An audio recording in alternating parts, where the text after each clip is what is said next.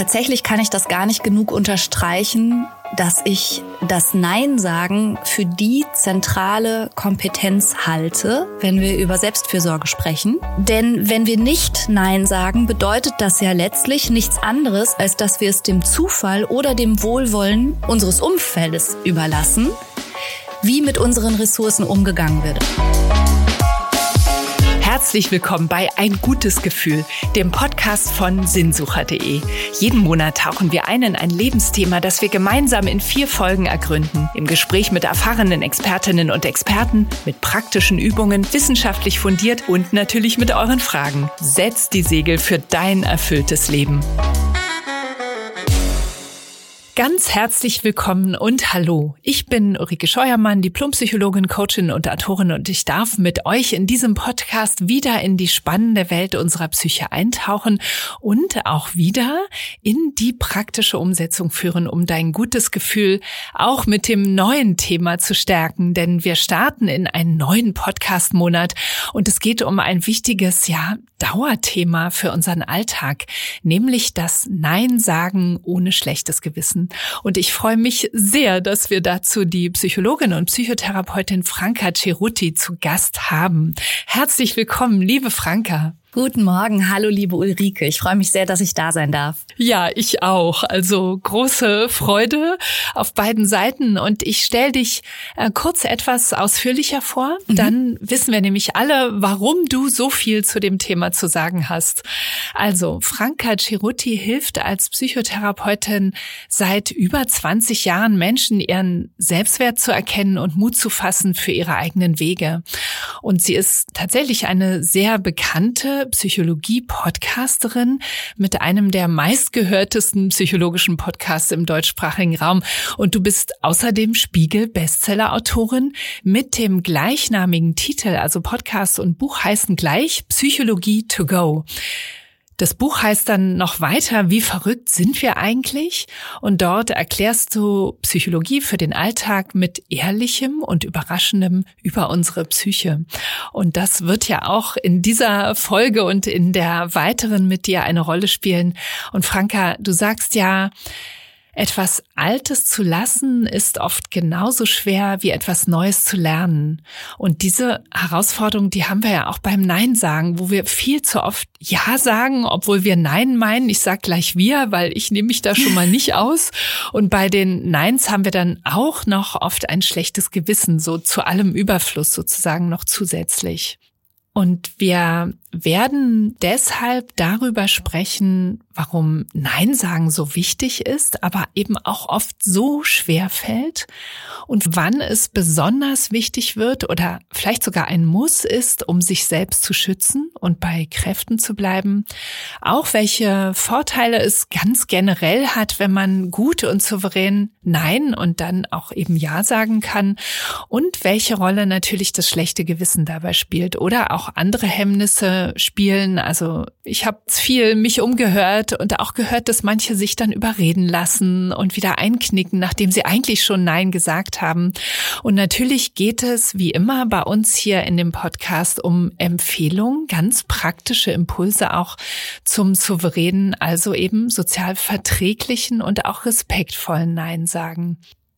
Franka, wie sagt man in Finnland Nein? Es geht dort ja glaube ich, anders und vielleicht auch leichter mit dem Grenzen setzen als hier bei uns in Deutschland, denn du hast ja auch finnische Wurzeln. Das habe ich gehört, als wir uns vorher darüber unterhalten haben. Und in Deutschland jedenfalls oder im deutschsprachigen Raum tun sich ja viele unglaublich schwer damit. Das stimmt. Also auf Finnisch heißt Nein ey. Und das würde ja vielleicht schon reichen. Wenn man es in einer anderen Sprache irgendwie leichter findet zu formulieren, dann würde sich vielleicht auch noch Nee oder No anbieten. Ich bin mir nicht sicher, ob Menschen, ob man das so kulturell unterscheiden kann. Ich glaube, das ist immer eine sehr individuelle Sache, wie leicht oder nicht einem das fällt, die eigenen Grenzen zu achten und die eigenen Ressourcen zu schonen und Nein zu sagen. Ich glaube, das ist wahrscheinlich eine ganz individuelle Sache. Ja, das ähm, wird wahrscheinlich überwiegen. Ne? Also könnte ich mir auch so vorstellen. Aber ich hatte dann so eine Idealidee. Wer weiß, vielleicht ist das in Finnland ganz anders, weil ja doch einiges da auch anders ist, was ich so lese und höre. Oder wenn wir auch auf die PISA-Studien zum Beispiel schauen. Das stimmt. Also zumindest ähm, ist da eine, eine klare, transparente Kommunikation, glaube ich, ein bisschen mehr ausgeprägt. Und die Fähigkeit, mutige, manchmal vielleicht unpopuläre Dinge auch zu vertreten. Also so ein bisschen mehr geraden Rücken, auch wenn es mal schwierig wird, würde ich mal vorsichtig behaupten, kann man da vielleicht schon wahrnehmen. Ja, und das ist dieser gerade Rücken, würde ich sagen, das ist etwas, was auch aus meiner Erfahrung mit meinen Teilnehmenden oder, oder Klienten, Klientinnen, dieser gerade Rücken ist das große Problem. Mhm. Na, also man will weder oder die meisten wollen weder da durchpreschen und einfach ein, ein brüskes Nein jemandem hinhauen, noch wollen sie so vor, vor lauter Mitgefühl oder auch Sorge, jemanden zu enttäuschen, Menschen eben diesen geraden Rücken verlieren. Wir fangen aber mal ganz vorne an. Was sagst du? Warum ist Nein sagen denn überhaupt so wichtig? Tatsächlich kann ich das gar nicht genug unterstreichen, dass ich das Nein sagen für die zentrale Kompetenz halte, wenn wir über Selbstfürsorge sprechen und auch über Gesunderhaltung und Selbstfürsorge denn wenn wir nicht Nein sagen, bedeutet das ja letztlich nichts anderes, als dass wir es dem Zufall oder dem Wohlwollen unseres Umfeldes überlassen, wie mit unseren Ressourcen umgegangen wird, also mit unserer Zeit, mit unserem Geld, mit unserem Arbeitseinsatz, mit all unseren Kapazitäten und Ressourcen. Also wenn wir es nicht übernehmen, das zu schützen und auch Prioritäten zu setzen und klar zu sagen, was jetzt geht und was jetzt nicht geht, dann bedeutet das, dass wir unterm Strich manchmal per Zufall einen guten Tag haben, weil nicht so viele Leute nicht so viel wollten. Und dann habe ich ein bisschen Freizeit oder ein bisschen Restenergie für mich. Und das erlebe ich halt als Psychotherapeutin wahnsinnig häufig, dass das genau der Fall ist, dass es im Grunde dem Umfeld überlassen ist, wie fordernd oder grenzüberschreitend oder so es ist und dass man sich da so durchlaviert und einfach nur für sich selbst das Beste hofft, aber nicht für sich selbst aufsteht und wirklich auch mal Kante zeigt und wirklich auch mal Nein sagt. Und das ist ein riesiges Problem nach meinem Dafürhalten. Also würde ich sofort zustimmen. Und das ist die falsche Reihenfolge. Mhm. Also erst das, was von den anderen kommt, genauso wie bei den E-Mails. Viele gucken morgens als erstes in die E-Mails oder in die Nachrichten und das ist sofort das Fremdbestimmte. Und dann kommt das eigene irgendwann hinterher, wie du sagst, und dann eben oft zum Schluss oder je nachdem, wie der Tag eben verläuft. Du sagst, es ist die zentrale Kompetenz für Selbstfürsorge und um auch bei Kräften zu bleiben. Wann wird es existenziell? Also ein, ein absolutes Muss, um sich selbst zu schützen. Was sind da deine Erfahrungen auch in der Psychotherapie und mit den Extremfällen sozusagen? Mhm. Also natürlich ist es spätestens dann der Fall, wenn man wirklich merkt, ich bin in einem Ausmaß belastet oder mir geht es schlecht. Ich bin aufgerieben, also alles, was so Richtung Burnout, Schrägstrich, Depression geht. Da ist es allerhöchste Zeit, sich mal mit seinen eigenen Grenzen zu befassen und auch mit dem Auftrag, diese eben zu schützen. Und grundsätzlich für mich persönlich, aber ich glaube, das gilt auch für ganz viele Menschen, merke ich das immer an so einer gewissen Reizbarkeit und Dünnhäutigkeit. Also wenn, wenn ich an mir selber bemerke, ich schalte schon in so eine Art Überlebensmodus. Also ich bin nur noch im Kampfmodus. Ich bin gereizt, obwohl nur jemand Piep sagt oder wenn ich geräuschempfindlicher werde und im weitesten Sinne so, so reizoffen, dann merke ich, okay, ich, ich bin schon so dicht an meiner Belastungsgrenze oder drüber, ich muss jetzt gegensteuern. Und ein Problem, das ich in diesem Kontext dann oft bemerke, und da spreche ich jetzt wirklich aus eigener Erfahrung, aber doch schon auch gestützt aus meiner praktischen Erfahrung aus der Praxis. Ich habe selber ganz lange Zeit vor allen Dingen da Nein gesagt, wo es mir halt leicht gefallen ist. Und das war dann oft meinen Kindern gegenüber oder innerhalb der Familie, weil ich dachte, die verstehen das schon. oder die nehmen Rücksicht oder die lieben mich ja auch sowieso. Aber wo ich hätte Nein sagen müssen, nämlich manchmal bei der Arbeit oder bei sonstigen Belastungen und Aktivitäten, da fand ich es schwieriger. Also habe ich Nein nur da gesagt, wo es mir leicht gefallen ist, aber das war überhaupt nicht die Stelle, wo es angebracht war. Weißt du, wie ich meine? Und dann bin ich in so Teufelskreise reingekommen. So zu Hause immer genervt und gereizt und überall sonst habe ich funktioniert und nie Nein gesagt. Und das war ein ganz, ganz unausgewogenes Verhältnis kann ich total nachvollziehen. Und diese Überreizung, ne, das ist vielleicht das Warnsignal, was ähm, alle Hörerinnen und Hörer sich auch gleich merken können. Ne? Also da, das ist sozusagen wie universell einsetzbar, um sich dann zu fragen, halt, ist hier irgendwo gerade etwas mit dem Grenzen setzen nicht in Ordnung oder über, über die Grenze eben rüber? Ja, absolut. Also Reizbarkeit ist ein typisches Zeichen, aber auch Schlafstörungen oder wenn man abends noch ganz viel grübelt und der Kopf gar nicht mehr stillsteht. Das sind so klassische Frühwarnzeichen, würde ich mal sagen. Wobei so früh setzen die gar nicht ein. Eigentlich ist da schon Handlungsbedarf. Ja, also das ist ja so, ja, man könnte sagen, das ist der Extremfall oder, oder der äh, Notfall, wo wir auf jeden Fall handeln müssen oder auch dazu gezwungen werden. Aber es gibt ja auch darüber hinaus, also auch wenn, wenn nicht der, der Notfallzwang da ist, gibt es ja Gründe, oder Möglichkeiten, die sich eröffnen, also Vorteile, wenn wir souverän Nein sagen können. Also es muss ja nicht immer der Extrem- und Notfall sein, sondern wir können uns ja auch überlegen oder noch mehr auch dann vor Augen führen, was haben wir sonst noch alles davon, wenn wir gut und klar und mit, wie du sagst, mit diesem geraden Rücken Nein sagen können. Genau. Also zum einen finde ich sowieso eine gute Idee, Kompetenzen und Fertigkeiten, und dazu gehört Nein sagen, ja ganz klar, zu üben und zu verinnerlichen und ganz selbstverständlich werden zu lassen in einer Zeit, wo man es noch nicht so dringend braucht.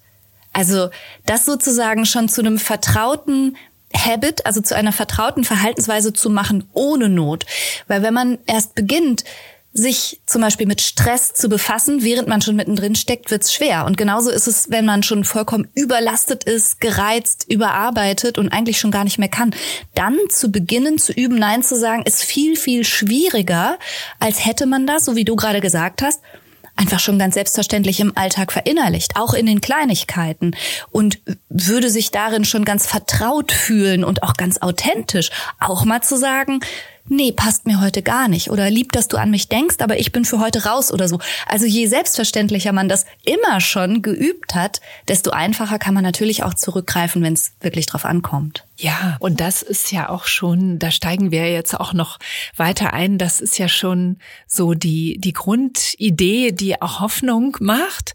Ähm, wir können ganz viel verändern in jedem Alter und jeder Zeit äh, dadurch, dass wir üben, ne? dass wir etwas anderes wissen, wie es gehen kann und dass wir das einüben. Und da sagst du ja dieses auch im normalen Alltag sozusagen, nicht im Extremfall, wo ja vieles dann auch wiederum leichter geht, ne? weil da ist nicht so viel Stress da, man hat noch nicht diese Überreizung und diese Gereiztheit nach innen oder nach außen und üben und neue Erfahrungen damit machen, merken, dass es ja gut geht, wenn man auch seinen eigenen Stil findet, ist natürlich eine Riesenhilfe, um es dann im Notfall auch gut anwenden zu können. Du hast ja dich viel oder beschäftigst dich ja viel damit, das Nein sagen eben mit diesen oft schwierigen inneren Gefühlen auch zu tun hat. Also eben schlechtes Gewissen oder man fühlt sich vielleicht auch zu sehr in jemand anders rein, will nicht enttäuschen, hat eben das Gefühl, man ist schuld daran, dass es jetzt der anderen Person vielleicht auch schlecht geht, auf ein Nein hin, sogar auf ein sehr freundliches und sozialverträgliches Nein hin. Warum ist das so, dass es immer wieder uns allen, manchen sicher auch noch mehr, so schwer fällt, Nein zu sagen. Und schlechtes Gewissen, das ist ja überhaupt das Thema. Wie schaffen wir es ohne schlechtes Gewissen? Was ist das da alles? Was macht es so schwierig? Was hemmt? Was blockiert? Und vielleicht nicht erst im Erwachsenenleben, sondern auch schon sehr, sehr viel länger mit unseren Erfahrungen, die wir gemacht haben. Also ich glaube, was wir uns da bewusst machen können, ist, dass einerseits das wahrscheinlich evolutionspsychologisch ein bisschen in unseren Genen drin steckt. Also kooperatives, freundliches, gemeinschaftliches und hilfsbereites Verhalten war immer schon ein Überlebensvorteil.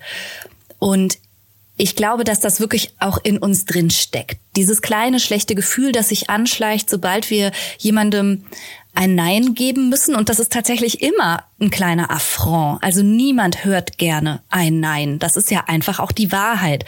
Ich glaube, das steckt einfach erstmal in uns drin. Und das Zweite ist natürlich, dass wir alle auch eine gewisse Erziehung genossen haben und in einer Gesellschaft groß geworden sind, aber auch hm, viele Leute kennen das aus ihrem Elternhaus, dass sie zwar eine geraume Zeit lang gut Nein sagen konnten, so ungefähr bis zum zweiten Lebensjahr, wo wir einfach ganz ungeniert, wenn uns was nicht schmeckt, wenn uns was stört, wenn die Strumpfhose kratzt oder irgendwas, wir wollen das nicht, wir mögen das nicht oder wir haben keine Lust, dann konnten wir das ja zumindest für einen kurzen Zeitraum in unserem Leben schon relativ deutlich vertreten und hatten da auch gar kein schlechtes Gefühl dabei, auf unsere inneren Bedürfnisse oder Grenzen hinzuweisen. Nur dann schlägt natürlich die Erziehung zu. Und das ist auch in Ordnung. Also natürlich ist Erziehung oder auch in einer Gesellschaft groß zu werden immer damit verbunden, dass die uns gewisse Leitplanken setzt.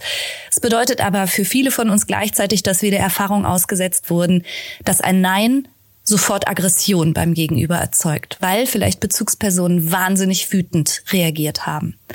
Oder wir haben die Erfahrung machen müssen, dass ein Nein gar nichts nützt weil Bezugspersonen uns suggeriert haben, du, äh, was du willst oder nicht willst, interessiert gar nicht. Es passiert ohnehin, ob jetzt mit oder ohne dein Einverständnis. Also ein Nein von dir zählt nichts. Auch das ist eine Erfahrung, die viele von uns gemacht haben. Und Tatsächlich auch häufig ein, ein Erziehungsstil, dem ich immer wieder auch begegnet bin, ist, dass mit Enttäuschung oder auch Beschämung gearbeitet wurde. Also, dass wenn du Erwartungen nicht erfüllst, dir entweder gesagt wurde, oh, da bin ich jetzt aber sehr, sehr enttäuscht von dir. Du machst mich traurig. Und auch das möchten wir bei jemandem natürlich nicht auslösen. Und das hat bestimmt, wenn man als Kind diese Erfahrung gemacht hat, einen wahnsinnigen Eindruck hinterlassen. So, oh Gott, jemand ist enttäuscht von mir. Das ist ein ganz schlimmes Gefühl. Oder auch eben Beschämung im Hinblick auf, reiß dich mal zusammen, sei nicht so faul, das kriegst du jetzt auch noch hin. Und so gibt es ganz viele Facetten und meistens ist es ein Gemisch aus all dem, was unsere Erfahrung mit dem Nein sagen geprägt hat und was wir demnach auch sehr früh in unserem Leben verinnerlicht haben. Und das hat Wurzeln geschlagen und das ist in uns sozusagen verhärtet und zum Muster geworden. Und das ist nicht so leicht, auch im Erwachsenenalter oder auch im späten Erwachsenenalter, sich das alles mal anzugucken und vorzunehmen und dann dagegen zu verstoßen. Das ist richtig anstrengend. Ja, das ist anstrengend und Du hast ja auch erwähnt, so ungefähr bis zwei. Ne? Also, und bis zwei spielt es noch nicht so eine Rolle. Dann werden viele Kinder trotzig oder probieren eben auch Grenzen aus oder, oder eigentlich alle Kinder so früh diese Erfahrungen zu machen, die du beschrieben hast, das ist ja eine Zeit, die sehr, sehr prägend ist, also diese ersten Lebensjahre und dementsprechend auch nicht so leicht, das wieder zu verändern. Also die Reaktion, wie man dann eben darauf reagiert hat. Und gerade diese gekränkte Reaktion, die du beschrieben hast, ne? also dieses enttäuscht und, oh, da bin ich jetzt aber enttäuscht oder du machst mich traurig oder so etwas. Da sind wir ja mittendrin in diesem schlechten Gewissen als Reaktion. Ne? Also was, genau. wie, wie reagieren dann natürlich auch Kinder? Sie entwickeln früh ein schlechtes Gewissen, weil ihnen das schlechte Gewissen Wissen gemacht wird. Und da denke ich dann immer, das ist ja jetzt nicht so ganz direkt das Thema, aber für unsere Kinder oder für diejenigen, die jetzt eben gerade Kinder haben, ist es ja dann natürlich auch enorm wichtig, dass Eltern sich damit auseinandersetzen, wie reagiere ich darauf, wenn mein Kind mit dem Fuß aufstampft und sagt, nein, ich will aber nicht. Bin ich dann persönlich gekränkt oder kann ich mit Geduld und Ruhe und auch Verständnis ganz gelassen auch notwendige Grenzen auch setzen und das Kind daran gewöhnen, ohne dass diese extremen Reaktionen wie Wut oder eben schlechtes Gewissen machen oder Beschämung dabei sein müssen. Genau, und ich bin ja selber dreifache Mutter. Ich finde das manchmal so einen schmalen Grad. Einerseits äh, die Bedürfnisse meiner Kinder zu respektieren und auch anzuerkennen. Und gleichzeitig ist es natürlich auch mein Erziehungsauftrag, denen auch mitzugeben, so ja, dann musst du halt jetzt aber dennoch mal was machen, was dir keinen Spaß macht. Ne? Also eben dennoch Leitplanke zu sein, aber idealerweise natürlich ohne so emotionale Erpressung oder ohne sie unter Druck zu setzen, ohne sie zu beschämen oder ohne aggressiv auf ein Nein zu reagieren. Also das ist, finde ich, schon auch eine Herausforderung als Mutter. Aber da ich ja Tag für Tag in der Praxis sehe, wie wichtig das ist, dass wir Kindern diesen Freiraum geben, beziehungsweise ich habe es mit Erwachsenen zu tun, denen bestimmte Freiräume nie gegeben wurden und die heute noch darunter leiden, das macht es mir manchmal ein bisschen leichter dann auch geduldig zu bleiben, respektvoll zu bleiben, trotzdem aber auch manchmal klar zu bleiben. Das ist ja auch so, natürlich das ist ja dann auch die Kehrseite. Ne? Also Kinder lernen ja von ihren Eltern idealerweise auch, wie die gut Nein sagen und Grenzen ja. setzen.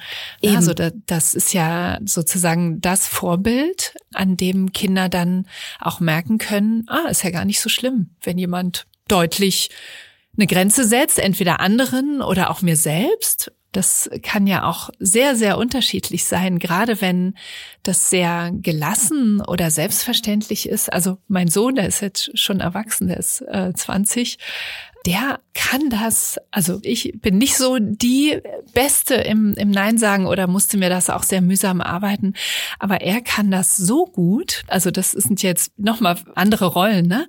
Er kann so lässig und selbstverständlich Nein sagen, dass ich merke, dass ich auch als Mutter, ich könnte ja dann auch, er ist jetzt schon ausgezogen, auch, ich könnte dann auch irgendwie gekränkt sein oder enttäuscht, dass er jetzt nicht zum Essen kommen will oder so.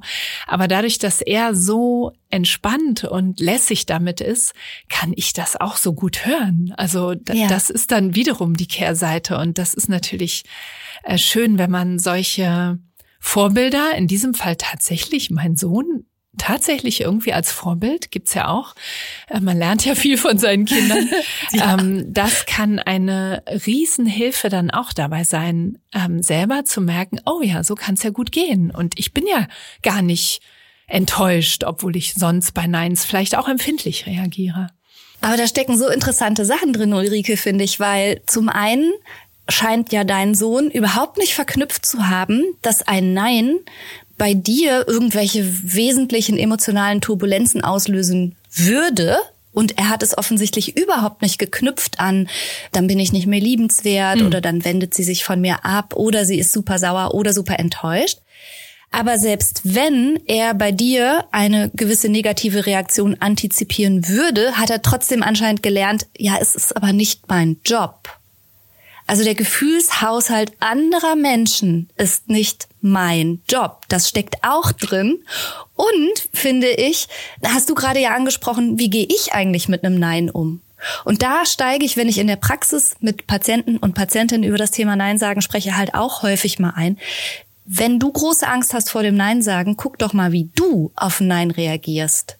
Genau. Also vielleicht ist es auch wichtig. deine eigene Reaktion. Vielleicht bist du selber so empfindlich oder eben so enttäuscht oder so wütend, wenn dir jemand ein Nein gibt, dass du genau die gleiche Reaktion, die du zeigst, auch von anderen fürchtest. Und da kann man auch gut ansetzen, finde ich. Erstmal zu gucken, bin ich denn überhaupt so entspannt, wie ich gerne hätte, dass auch andere wären? Würde mir das dann leichter fallen? Also das finde ich einen sehr interessanten Gedanken auch noch daran. Ein super schöner und ganz wichtiger Gedanke, Franka. Also vielen Dank, dass du das erwähnst. Und ja, und da wird es umfassender. Na, dann ist Nein sagen mehr als eine Technik, die man irgendwie einübt ja. oder einfach nur trainiert, äh, sondern dann ist ja auch, also zum einen natürlich eine Haltungsfrage auch mit dabei und eine umfassende Auseinandersetzung mit sich selbst. Ne? Und diese, diese Seite, die du jetzt gerade erwähnst, wie reagiere ich auf ein Nein, wenn ich eine Grenze von anderen äh, bekomme, die ist vielen vielleicht auch nicht so angenehm, aber super wichtig, um dann auch anders und bewusster die andere Seite mit dem Nein sagen zu entwickeln. Genau. Hast du, also das ist ja schon ein ganz praktischer Hinweis, gibt es da einen Übungsimpuls oder etwas, wo du sagen würdest, auf diese Weise ist das besonders hilfreich, auch mit dieser Seite, ne, wie reagiere mhm. ich auf ein Nein, äh, damit im Alltag weiterzukommen. Was würdest du jetzt unseren Hörerinnen und Hörern da empfehlen? Wie kann man das angehen, dieses Thema, dieses Selbstauseinandersetzungs- und das ist ja auch ein Selbstwahrnehmungsthema? Ja, also wenn man beginnen möchte, sich damit auseinanderzusetzen, es ist ja genau wie du sagst, es ist ja viel mehr als nur eine Technik oder nur ein Wort oder ich lerne jetzt einen Satz auswendig und dann kann ich Nein sagen, sondern das hat eben, wie gesagt, tiefe biografische Wurzeln und ich fange eigentlich immer damit an, dass ich Menschen ermuntere zu gucken, was hast du denn für biografische Erfahrungen gemacht? Mit wie vielen und welchen Menschen genau? Und hältst du das für übertragbar auf dein gesamtes Umfeld? Entspricht das wirklich deinen realen heutigen Erfahrungen überhaupt noch? Oder bist du da in einem alten Muster gefangen? Und dann eben aber auch den Perspektivwechsel in alle Richtungen. Was viele Menschen überrascht ist zum Beispiel, wenn ich sowas sage wie Nein sagen, hat auch mit Respekt zu tun. Also ganz viele Leute befürchten ja, wenn ich Nein sage, werde ich nicht mehr geliebt. Dann wenden sich Menschen ab, dann sind Menschen enttäuscht oder sauer. Die Wahrheit ist aber ja auch, wenn du nicht Nein sagst, aber dafür rumeierst oder hinterher so eher ich nenne das jetzt mal vorsichtig, so passiv-aggressive Strategien wählst. Also du sagst ja, aber hinterher verklüngelst du's oder machst es nur halbherzig oder machst irgendwas mit schlechter Laune auf den letzten Drücker und unter Aufbietung deiner letzten Kraft. Vielleicht hat dein Gegenüber das auch gar nicht gewollt und auch nicht verdient. Vielleicht wäre ein klares Nein auch etwas, womit dein Gegenüber viel besser klarkommen könnte. Dein Gegenüber kann ja auch nicht hell sehen. Also das steckt ja auch noch so da drin. Ne? Woher soll dein Gegenüber wissen, wo deine Grenze liegt? Wenn du sie gar nicht kommunizierst, sondern immer noch Ja, Ja, Ja sagst und Dinge übernimmst. Und zum Beispiel als Freundin oder auch als Mutter oder auch als Partnerin, wenn ich wüsste, dass manche meiner Anliegen bei meinem Gegenüber so schlechte Gefühle auslösen oder so viel Stress oder wie so ein Tropfen wirken, der das fast zum Überlaufen bringt. Das möchte ich doch gar nicht. Ich hätte gerne einen Hinweis dazu. Ich möchte nicht die Person sein, die zu so einem Stressherd im Leben anderer Menschen wird. Aber dafür muss man mir das sagen. Und das meine ich auch mit Respekt. Also ein Nein nicht nur zu sehen unter dem Gesichtspunkt, das ist eine anstrengende Aufgabe für mich, sondern eben auch mal die Positionen zu wechseln. Was bedeutet das für die andere Person, der du Nein sagst, wirklich? Auch was bedeutet es, wenn du es nicht sagst? Aber eben auch, wie gehe ich mit Neins um? Und wie ist meine Reaktion? Also all das, es ist wirklich ein viel komplexeres und viel größeres Thema. Und da ne, kann man wirklich auch viel über sich lernen. Ja, ganz viel. Und auch da ist es so beidseitig. Also zum einen ist es der Respekt, wie du eben erzählt hast, für das Gegenüber. Der oder die will das überhaupt nicht, dass ich jetzt genervt bin oder was tue, was ich eigentlich nicht tun will. Und auf der anderen Seite der Respekt ja auch für mich als Neinsagende, ne, das unterschätzen ja auch viele. Und das, denke ich, ist auch so ein Vorteil des Neinsagens. Man wird ja in der Regel mehr respektiert, wenn andere zumindest wissen, dass ich auch Nein sagen kann ne? oder ja. eben dann in einem bestimmten Fall auch muss.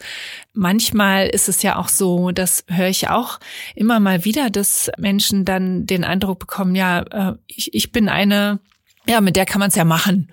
Ja, mhm. und, und da mangelt es dann vielleicht wirklich an Respekt, weil andere noch nie erlebt haben, dass jemand eben tatsächlich auch mal Nein sagen kann. Aber das ist ja tatsächlich die Tragik und so das, was mir in der Praxis zumindest ganz häufig begegnet. Wahrscheinlich kannst du das aber auch äh, teilen.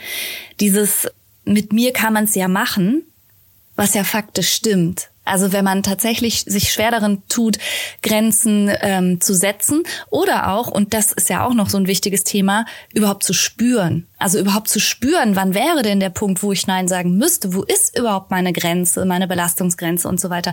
Also viele Leute sind ja so auf Funktionieren und Wunscherfüllung und die Anliegen anderer Menschen möglich zu machen, hinerzogen, dass sie gar kein Gefühl mehr für ihre eigenen Grenzen überhaupt haben und dann denken, na ja, ist ja egal oder mir ist es ja auch nicht so wichtig. Und genau das zieht aber ja auch Menschen an, die das wiederum wirklich ausnutzen. Also ausnutzbare Menschen ziehen Ausnutzer an. Ja, ganz wichtig, ganz wichtig. Ah, das ist ja wirklich ein wie ein äh, Leitsatz, den man sich merken oder auch aufschreiben kann. Sag ihn noch mal. Ausnutzbare Menschen ziehen Ausnutzer an. Und darin liegt eine besondere Tragik auch insofern, weil ich das ganz häufig höre, dass Menschen sagen, ich habe so Angst, wenn ich Nein sage, dass sich dann Menschen von mir abwenden oder dass das unsere Freundschaft gefährdet oder dass sie dann nichts mehr mit mir zu tun haben wollen. Und die Wahrheit ist, dass wenn Menschen deine Gesellschaft nur zu schätzen wissen, solange du irgendwas für sie tust oder solange sie dich im weitesten Sinne nutzen können.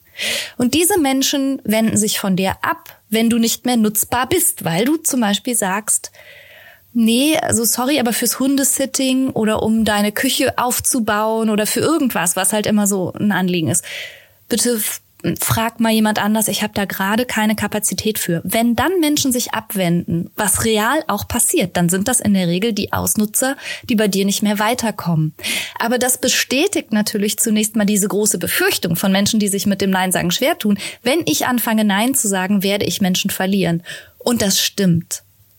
Nämlich genau die, für die du jetzt nicht mehr so bequem bist. Ja, und das ist so wichtig, dass du das erwähnst, Franka, finde ich. Also ganz, ganz toll, dieser Gedanke, weil wir sind damit ja bei dem Thema Beziehungsverlust mhm. und der ist real, der, der könnte drohen und das bringt nichts, sozusagen davor die Augen zu verschließen und gleichzeitig ist das, glaube ich, ein Grund, warum es so schwer ist, weil Beziehungsverlust ist einfach die große Sorge und Angst, die eben ganz viele Menschen haben und wo ich glaube, dass es auch in anderen Bereichen ganz viel Entwicklung verhindern kann. Immer dieser, dieser Gedanke oder diese, diese Angst, ich könnte diese Beziehung riskieren und verlieren und dass, dass sie aber dann eben auch ja gar keine gute Beziehung ist, wenn sie ausnutzend ist, das kommt ja oft erst an zweiter Stelle und und ähm, manche Menschen haben ja auch nicht so viele Beziehungen, dass ja. sie eben dann auch lässig sagen könnten, na dann eben der nicht mehr, wenn er mich hier ausnutzt oder gleich sauer ist, bloß weil ich jetzt doch einmal Nein sage, sondern ähm, die Beziehungen sind oft rar und man will auch diese eine Person nicht verlieren. Und dennoch müssen wir es tun, weil da würde ich dann eben auch wieder sagen, Selbstfürsorge geht eben vor und ja. dann mal sehen. Also vielleicht geht dann jemand oder entfernt sich eher aus dem engeren Kreis. Vielleicht kann sich jemand aber ja auch umstellen. Ja, genau. Also mich ärgert das häufig, wenn, wie du gerade schon gesagt hast, Nein sagen, weiß ich nicht, in Zeitschriften oder so, ebenso abgehandelt wird als so ein ähm, easy Thema. So, du wirst damit nur gute Erfahrungen machen und es ist leicht und du wirst schon sehen, die Leute werden viel entspannter reagieren, als du befürchtest. Und es stimmt halt einfach nicht immer. Das stimmt einfach nicht immer. Es kann sein, dass Leute genau der Befürchtung entsprechend wirklich ähm, gekränkt oder enttäuscht reagieren. Aber dennoch an der Stelle, genau wie du gerade sagst, bei sich zu bleiben, genau da geht ja die Schwierigkeit los. Also wenn es einfach wäre, würden wir es ja alle machen. Dann bräuchten wir ja diesen Podcast nicht aufnehmen, sondern dann hätten wir keine Schwierigkeiten, Nein zu sagen. Aber das ist ja genau das, dass wir ahnen, die eine oder andere Person wird das vielleicht nicht so gut finden. Unsere Beziehung, wie wir sie aktuell zueinander haben, wird sich dadurch verändern. Es ist so ein bisschen, ich stelle mir das häufig vor, wie äh, wenn Menschen wären wie Puzzleteile und einem wird der eigene Puzzleteilplatz, den man so zugewiesen bekommen hat oder den man eingenommen hat, zu eng und man beginnt sich zu verändern und man bekommt hier noch eine kleine Kante und da wird man auch noch ein bisschen ausgebeulter, dann bedeutet das entweder die anderen Puzzleteile um dich herum bewegen sich ein bisschen mit oder es passt nicht mehr. Ja. Und das gilt in der Psychotherapie ganz allgemein für jede Art von Veränderung, aber eben auch dafür, wenn du beginnst, vorsichtig Nein zu sagen. Und wir reden ja nicht darüber, dass du von einem super hilfsbereiten, super aufopferungsvollen, super fürsorglichen Menschen zum krassesten Egoisten wirst, dem alles egal ist. Ja, darüber reden wir nicht. Wir reden ja nur über die kleinen Schritte in Richtung einer Balance und einer ausgewogenen gesunden Mitte, wo du natürlich weiterhin hilfsbereit bist, weiterhin für Freunde und Freundinnen da, aber auch gleichzeitig dich selber siehst. Es geht ja um diese Balance. Es geht ja nicht darum, dass du nie wieder was für andere tust oder immer nur noch Nein sagst. Und das das sehen manchmal Menschen auch nicht, ne? Die denken dann, oh Gott, dann, dann werde ich eine andere Persönlichkeit sein. Aber darum geht's ja nicht. Es geht nur darum, mehr Selbstfürsorge zu zeigen. Und wenn du dann Leute in deinem Umfeld hast, die das nicht für dich gut finden und dich dafür beglückwünschen, dass du auf dich aufpasst und die dich dafür feiern, dass du sagst, ich find's total gut. Ich weiß, dass dir in letzter Zeit schlecht ging oder dass du schon mit Depressionen zu kämpfen hast. Ich find's toll, dass du dich jetzt ein bisschen stärker in den Fokus nimmst.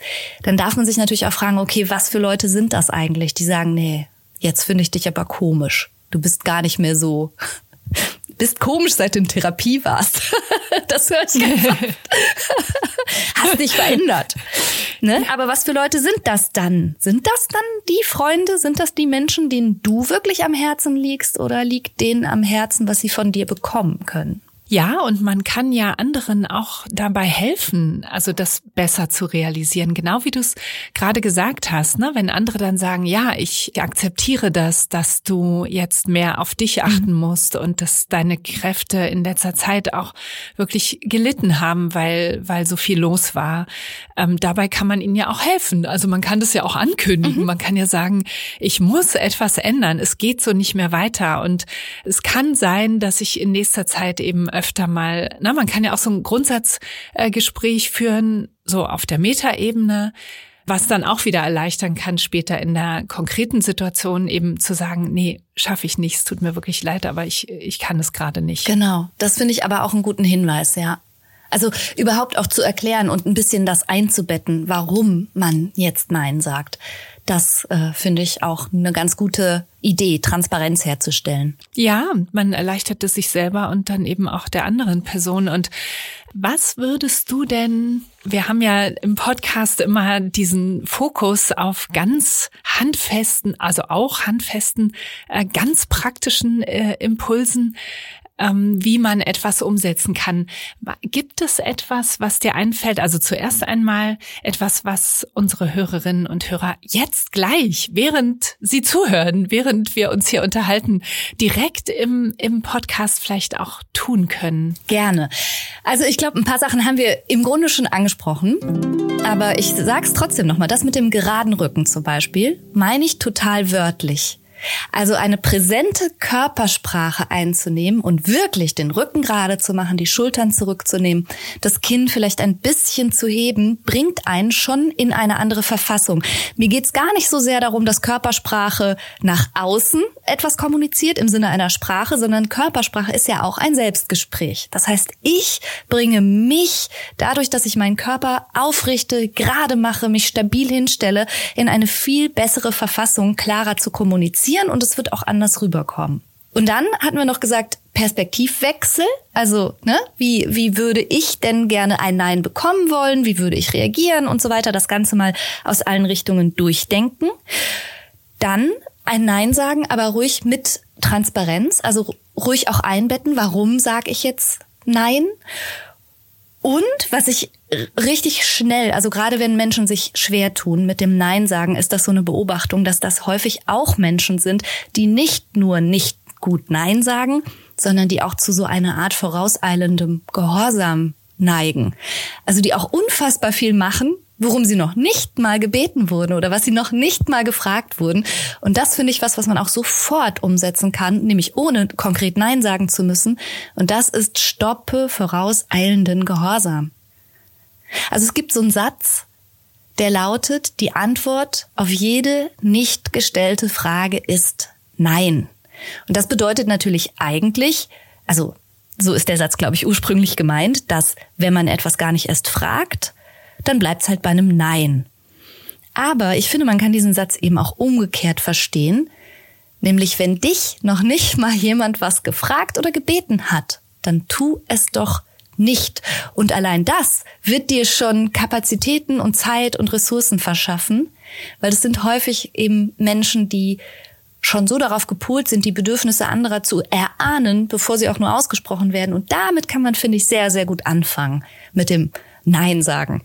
Und das ist ja nochmal eine neue Dimension der ja. Selbstauseinandersetzung, ne? also diesen vorauseilenden Gehorsam da auch nochmal mit einzubeziehen. Und ich glaube, das ist nochmal ein, ein Feld, wo ganz viel Bewusstmachung auch helfen kann. Ja. Also dieses vorauseilende Erwartungen, also sie auch überhaupt schon als Aufforderung oder als Erwartung hören und dann vorauseilend dem zu entsprechen, das ist ja nochmal ein, ein so großes Feld, wo, wo unausgesprochenes gar nicht, also da, da, da hat noch überhaupt keine mündliche Kommunikation stattgefunden. Und darauf zu achten, ist also finde ich auch noch mal einen ganz tollen Aspekt. Und Körperhaltung ist natürlich super. Also ich glaube, als du das eben erzählt hast, saßen alle oder gingen oder standen alle gleich eben mit diesem aufrechten Rücken mhm. und den zurückgenommenen Schultern da. Und man merkt es ja sofort, was es verändert. Finde ich das, auch. Das, das ist ja, da gibt's ja auch Studien dazu, ne, dass solch eine Körperhaltung dann auch hilft, äh, anders sich zu verhalten oder zu kommunizieren. Und dieses, ähm, was du auch erwähnt hast, wie fühlt sich für mich ein Nein an? Viele schreiben ja immer weiter, auch in Zeiten von Digitalisierung eben gerne Tagebuch. Das könnte ja auch etwas sein, wo man schriftlich drüber nachdenkt. Ja. Also vielleicht auch über längere Zeit. Also bei all diesen Themen, wo es um Bewusstmachung und Selbstwahrnehmung geht, das ist, macht man einmal, da kann man mal so einen Impuls bekommen, aber dann ist es ja auch etwas, was man sich immer mal wieder fragen kann mündlich, schriftlich, äh, im Spazierengehen, aber vielleicht eben auch, indem man schreibend mehr darüber herausfindet. Ja, total. Also das war auch etwas, also wenn ich das so von von mir selber noch mal teilen darf. Ich habe selber eine Erziehung genossen. Mein Vater ist Jahrgang 1937 und der Erziehungsstil war sehr autoritär und für mich als Kind war ein Nein eine Mauer.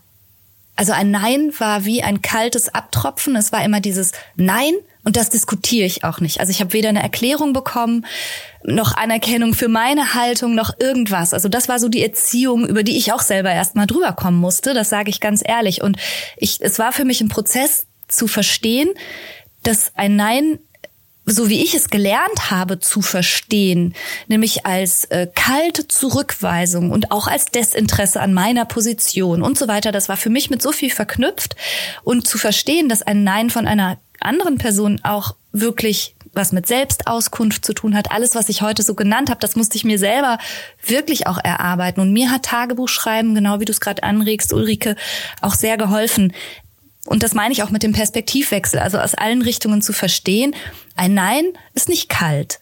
Ein Nein ist nicht aggressiv. Ein Nein bedeutet nicht, dass die andere Person sich überhaupt nicht für mich interessiert. Ein Nein kann eben auch eine wertschätzende Selbstauskunft über die Kapazitäten der anderen Person gerade sein. Aber so habe ich es halt ursprünglich nicht gelernt. Und das alles nochmal neu zu sortieren, das finde ich gelingt schriftlich häufig besser. Wenn man, wenn man es hinschreibt, wird einem manchmal klarer, ey, was denke ich denn da eigentlich? Und stimmt das überhaupt? Und könnte man das auch ganz anders sehen? Und all das gelingt, glaube ich, besser, als wenn man es im eigenen Kopf mal nur so kurz hin und her dreht. Ja, auf jeden Fall. Und die Einbeziehung von, von dem, wie man Neins früher erlebt hat oder wie das überhaupt in der Familie war, das ist ja auch etwas, wo, wo wir dann eben nicht nur fürs Nein sagen, sondern auch überhaupt so viel lernen und auch an Verständnis entwickeln entwickeln können. Also meine, meine Eltern sind ein Jahr älter als dein mhm. Vater, mhm. aber eben auch aus dieser Kriegskindergeneration. Und ähm, da wissen wir ja inzwischen auch vieles darüber, warum da einfach Neins oder manche anderes auch so so brüsk äh, sich vermittelt haben. Ja. Also für für diese Kriegskinder, deren Bedürfnisse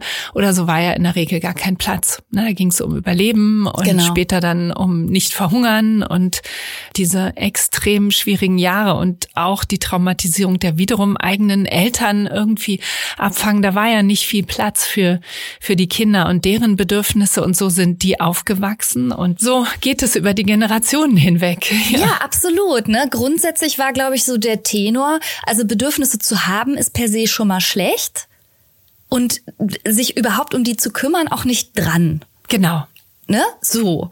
Also eigentlich läufst du am besten, wenn du Bedürfnisse gar nicht erst wahrnimmst, weil die stehen deinem Funktionieren im Weg oder die stehen dem im Weg, was jetzt halt einfach nur mal getan werden muss oder als nächstes auf deiner To-Do-Liste steht. Und ich glaube, das ist eine Prägung, die viele von uns mehr oder weniger mitgenommen haben und die die Konsequenzen davon erleben wir ja jetzt. Ne? Also letztlich wie gesagt, es ist ein großes Thema und bei weitem geht es nicht nur darum, sich drei Sätze auswendig zu lernen, wenn wir über Nein sagen sprechen, sondern das hat wirklich viele, viele Schichten und Dimensionen. Ja, und dieses eigentlich Schimpfwort egoistisch, das kursiert mhm. dermaßen, also schon immer beim Thema Selbstfürsorge, dann ist immer die Sorge, bin ich ja. dann egoistisch? Und beim Nein sagen ist das vielleicht im Hintergrund sogar nochmal die Steigerung oder die große Sorge, wenn ich jetzt Nein sage und nicht helfe oder, oder nicht mitmache, genau. dann bin ich egoistisch. Und das ist das Schlimmste, was sein kann. Und das hat sicher auch diese Wurzel. Ja, oder, also nicht nur egoistisch, sondern vielleicht bist du auch gleichgültig. Vielleicht bist du auch einfach nur zu faul. Mhm. Äh, also, ne, da wird ja alles mögliche Furchtbare dann äh, gesagt, was du angeblich bist, wenn du Nein sagst. Aber das finde ich auch wichtig, das nochmal aufzugreifen. Ne? Also dass dieses Schwarz-Weiß-Denken, entweder ich mache genauso weiter, wie ich jetzt bin, oder ich bin egoistisch, Schrägstrich faul, Schrägstrich gleichgültig, Schrägstrich keine gute Tochter, gute Mutter, keine gute Partnerin, was auch immer. Das auch nochmal gedanklich aufzuweichen und zu sagen, ich bin nicht entweder oder, sondern ich suche die Balance. Ich suche einen gesunden Punkt in einer Mitte. Ja, in einer Mitte, in der ich dann frei entscheide, mit, mit sozusagen der flexiblen Bewegung in beide Richtungen. Ich kann Nein sagen, ich kann auch Ja sagen. Der Punkt ist, ich entscheide frei, je nachdem, wie es mir gerade zur Verfügung steht. Also habe ich gerade die Ressourcen, die Kapazitäten und die innere Bandbreite dafür, dann sage ich sehr gerne Ja. Aber wenn ich spüre, nein, das geht total über meine Kapazitäten, dann sage ich genauso frei nein. Und aus dieser gesunden Mitte heraus kann man halt entscheiden. Es ist nicht schwarz-weiß. Das ist ganz wichtig, glaube ich. Ganz wichtig. Und jetzt, ich finde, jetzt hast du eben ganz viele Sätze gesagt, die ähm, vielleicht unsere Hörerinnen und Hörer sich auch wirklich aufschreiben können. Ne? Also es geht ja bei so Glaubenssätzen, ich bin egoistisch oder ich bin faul oder so, äh, da geht es ja auch darum, die zu entkräften, zu verändern, etwas Neues zu entwickeln und auch zu fühlen. Und da hast du auch dafür schon wieder ganz viele Anregungen gegeben. Gibt es etwas, also wir haben ja jetzt viel darüber gesprochen, dass es umfassendere Prozesse auch der Selbstauseinandersetzung zum Teil sind. Gibt es etwas, was aber auch ganz praktisch, was man jeden Tag machen könnte, um damit weiterzukommen mit diesem Thema? Also tatsächlich, wenn wir das jetzt mal ganz neurobiologisch betrachten. Und das ist vielleicht eine ungewöhnliche Perspektive für uns Psychologinnen, aber letztlich hat ja etwas Neues zu lernen immer damit zu tun, dass sich auch wirklich auf neurologischer Ebene neue synaptische Netzwerke bilden müssen. Also Synapsen müssen aufeinander zuwachsen und eine Verknüpfung eingehen und stabil werden. Und das ist dann sozusagen das Netzwerk, auf das ich zurückgreifen kann. Das passiert bei allem, was ich neu lerne. Und das passiert durch Wiederholung, Wiederholung, Wiederholung, bis ich dann kann. Das wissen wir beim Vokabeln beim Fahrradfahren oder wenn wir Kinder beim Laufen lernen beobachten. Dann klappt das und dann fallen sie wieder mal um und dann klappt das wieder und irgendwann können dann die Kinder äh, laufen. Und das hat damit zu tun, dass sich dann die entsprechenden Verbindungen geknüpft haben. Und was wir tatsächlich täglich machen können, ist, dass wir, wann immer wir vor eine Entscheidungssituation gestellt sind oder wann immer wir Nein sagen könnten, das zumindest mal in Betracht zu ziehen. Und echt im Kleinen zu üben, freundlich, entspannt Nein zu sagen. Also an der Wursttheke. Darf es ein bisschen mehr sein? Nein, danke.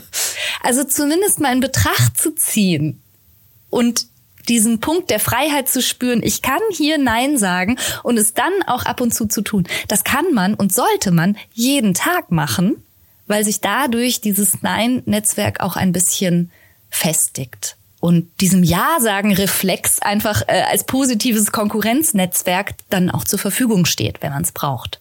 Ja, finde ich sehr, sehr schön. Und wenn es eigentlich gar keine Anlässe gibt, irgendwas findet man trotzdem. Und sogar mal angenommen, jemand ist den ganzen Tag alleine, kommuniziert auch überhaupt nicht. Dennoch gäbe es natürlich innere Dinge, zu denen man auch Nein sagen kann, indem man zum Beispiel sagt, so, jetzt gucke ich Absolut. nicht mehr nochmal in die E-Mails oder jetzt lasse ich mein Handy aus und nein, ich esse jetzt und mache ja. dann ein kleines Mittagsschläfchen, weil ich ja diesen schönen, Absolut. ruhigen Tag heute habe. Und schon sind, ich glaube, jetzt waren schon wieder drei Neins, die da drin waren. Ja. So ist es. Genau so, ja. Wir hatten das schon ein bisschen. Du hast erzählt, wie in den Zeitschriften das Nein sagen oft sehr vereinfachend abgehandelt wird. Ich wollte dich aber jetzt noch mal extra fragen, auch zum Ende dieser Folge hin, was kannst du beim Thema Nein sagen einfach überhaupt nicht mehr hören? Also, was ich wirklich nicht mehr hören kann, ist der Satz, Nein ist ein ganzer Satz. Also ich verstehe natürlich, was der Satz bedeuten soll. Aber gleichzeitig, also es stimmt weder grammatikalisch, weil ein Satz braucht ein Subjekt, ein Prädikat und ein Objekt. Ich will ja. ein bisschen klug scheißern, aber nein, ist kein Satz. Inhaltlich, ich verstehe natürlich, was das bedeuten soll. Jeder versteht, was das heißen soll. Aber ich kann das inhaltlich ehrlich gesagt auch nicht unterstützen. Weil meiner Erfahrung nach Menschen, die sich doch ohnehin schwer tun, mit dem Nein sagen. Was sollen die jetzt also mit dieser Empfehlung anfangen? Sag einfach Nein. Das ist ein ganzer Satz. Das wird ja nicht funktionieren. Also du hast das jetzt gerade schon ein paar Mal als so dieses brüske Nein in den Raum gestellt. Und das ist wirklich kein einfacher Startpunkt, wenn man sich ohnehin mit dem Thema ein bisschen schwer tut. Und gleichzeitig, wenn man negative Reaktionen befürchtet auf ein Nein, die einen dann wiederum davon abhalten, überhaupt Nein zu sagen, dann gibt es keinen zuverlässigeren Weg, als tatsächlich negative Reaktionen zu provozieren, als wenn du jemandem einfach nur Nein ins Gesicht knallst. Also das ist wirklich überhaupt kein guter Weg. Ja. Und deshalb also deshalb finde ich diesen Satz auch schwierig, muss ich sagen. Zumal wir aus der psychologischen Forschung wissen, dass Menschen bei weitem zugänglicher sind und auch tatsächlich entspannter und freundlicher und verständnisvoller reagieren, wenn du dein Nein nicht rechtfertigst, aber erklärst und eben transparent bist, warum du das entscheidest. Und vielleicht auch Verständnis für das Anliegen der anderen Person zeigst und oder auch dich für das Vertrauen bedankst, dass dir irgendwas zugetraut wird und trotzdem Nein. Also du kannst dein Nein ja so gestalten, dass es auch viel besser verstanden wird. Und damit tust du euch beiden einen Gefallen, also dir und auch deinem Gegenüber. Und deshalb ist Nein wirklich überhaupt kein ganzer Satz. Also ich bin super froh, dass, dass du gerade das erwähnst, Franka, weil das, ich, ich finde den Satz auch ganz schrecklich. Und während du erzählt hast, habe ich nochmal realisiert, nicht nur, dass ich den nicht gut finde und dass ich das Erklären wichtig finde, sondern er ist sogar gefährlich im Sinne von, er macht die ganzen Bemühungen, gut Nein sagen zu lernen, zunichte oder verhindert, dass gute Erfahrungen entstehen können. Also genau. es ist nicht nur kontraproduktiv, sondern eigentlich sogar destruktiv, diesen Satz zu vermitteln als Ermutigung. Also das ist mir jetzt nochmal klarer geworden. Also man kann ja so ein bisschen darüber lächeln auch. Ja, nein, ist ein ganzer Satz. Ja. Ist auch so ein bisschen lustig, aber darin ist er eigentlich wirklich destruktiv, wenn man ihn so anderen vermittelt. Total. Und das ist so ein Satz, der kursiert in den sozialen Medien. Ne? Den schreibt man da auf so, so ein Bildchen und dann sagen alle, ja, ja, stimmt, ja, genau, so mache ich es jetzt auch. Nein, ich sage jetzt einfach nur noch nein. Und es geht nach hinten los. Total. Also ich glaube, dieser Satz soll halt ermuntern, dass man, dass man sich nicht rechtfertigen muss. Wenn man Nein fühlt, darf man Nein sagen und so. Also als Ermunterung alles in Ordnung, aber das ist das, was ich gerade meinte. Also trotzdem, man muss sich nicht rechtfertigen. Aber eine Erklärung hat vielleicht die andere Person schon auch verdient. Oder zumindest, dass man das Nein vernünftig, höflich und respektvoll rüberbringt. Und da finde ich halt so Nein, Ausrufezeichen, nicht, nicht so lustig, nee. genau. Franka, du hast ja sehr viele so sehr hilfreiche Sätze gesagt, die schon so als Satz auch dastehen und die man sich wirklich aufschreiben kann. Hast du ganz persönlich einen Leitsatz zum Nein sagen oder einen Leitsatz vielleicht auch überhaupt der für dich so im, im größeren Sinne beim Thema Grenzen setzen äh, für dich interessant ist oder der dich begleitet? Also ja, ich habe sowas wie ein Lebensmotto. Und dieses Lebensmotto hat insofern mit dem Nein sagen zu tun, weil Nein sagen ist ja nur die eine Seite.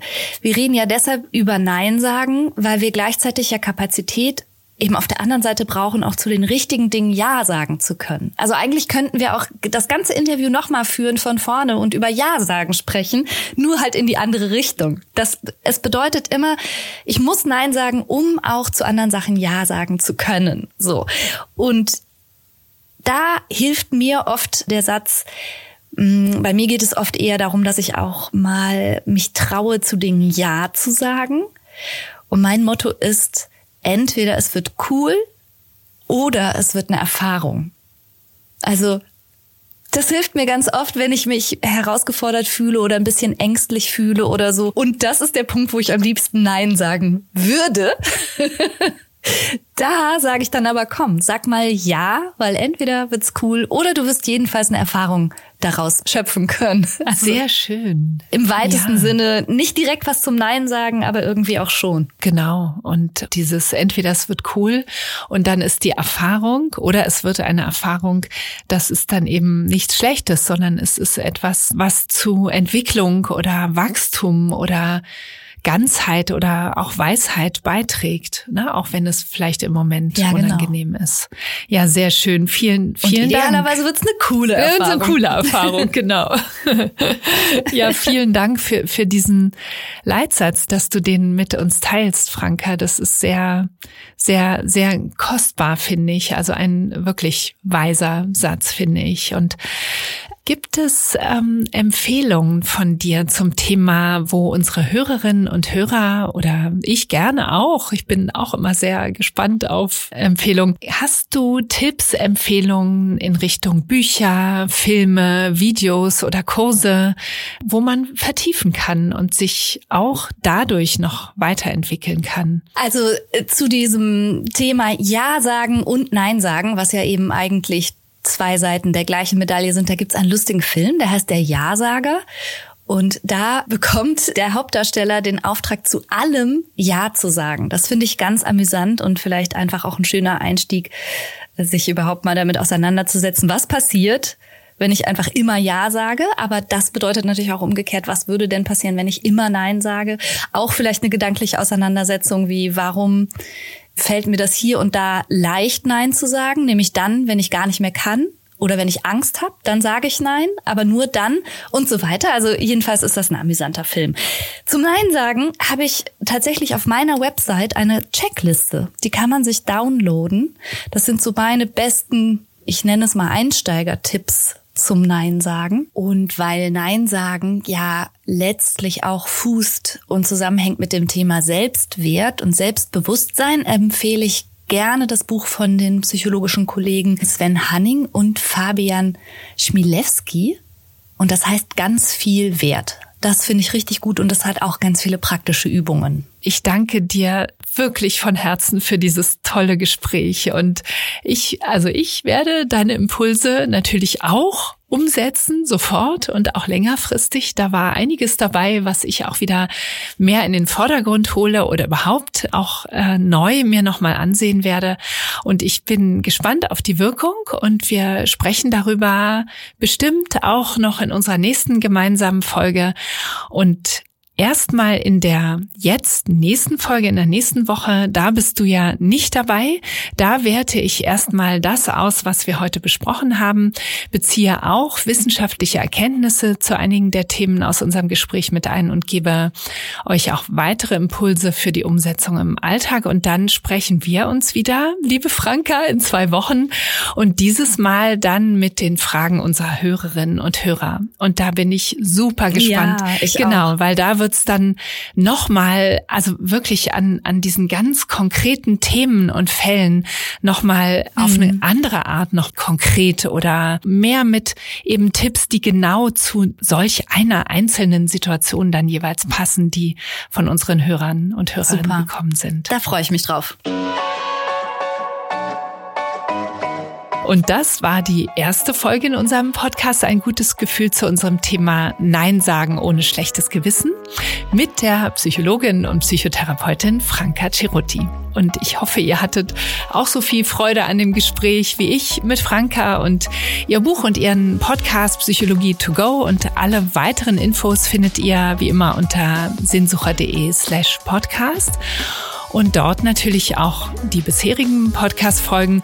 Und wir freuen uns außerdem wie immer und immer wieder sehr über euer Feedback, auch zu euren Wünschen, welche Themen und Experten ihr weiter auch gerne im Podcast hören würdet. Und die Kontaktdaten findet ihr in den Show Notes. Und ich freue mich auf jeden Fall, wenn wir uns kommende Woche wieder hören. Und bis dahin alles Liebe und viele gute Gefühle.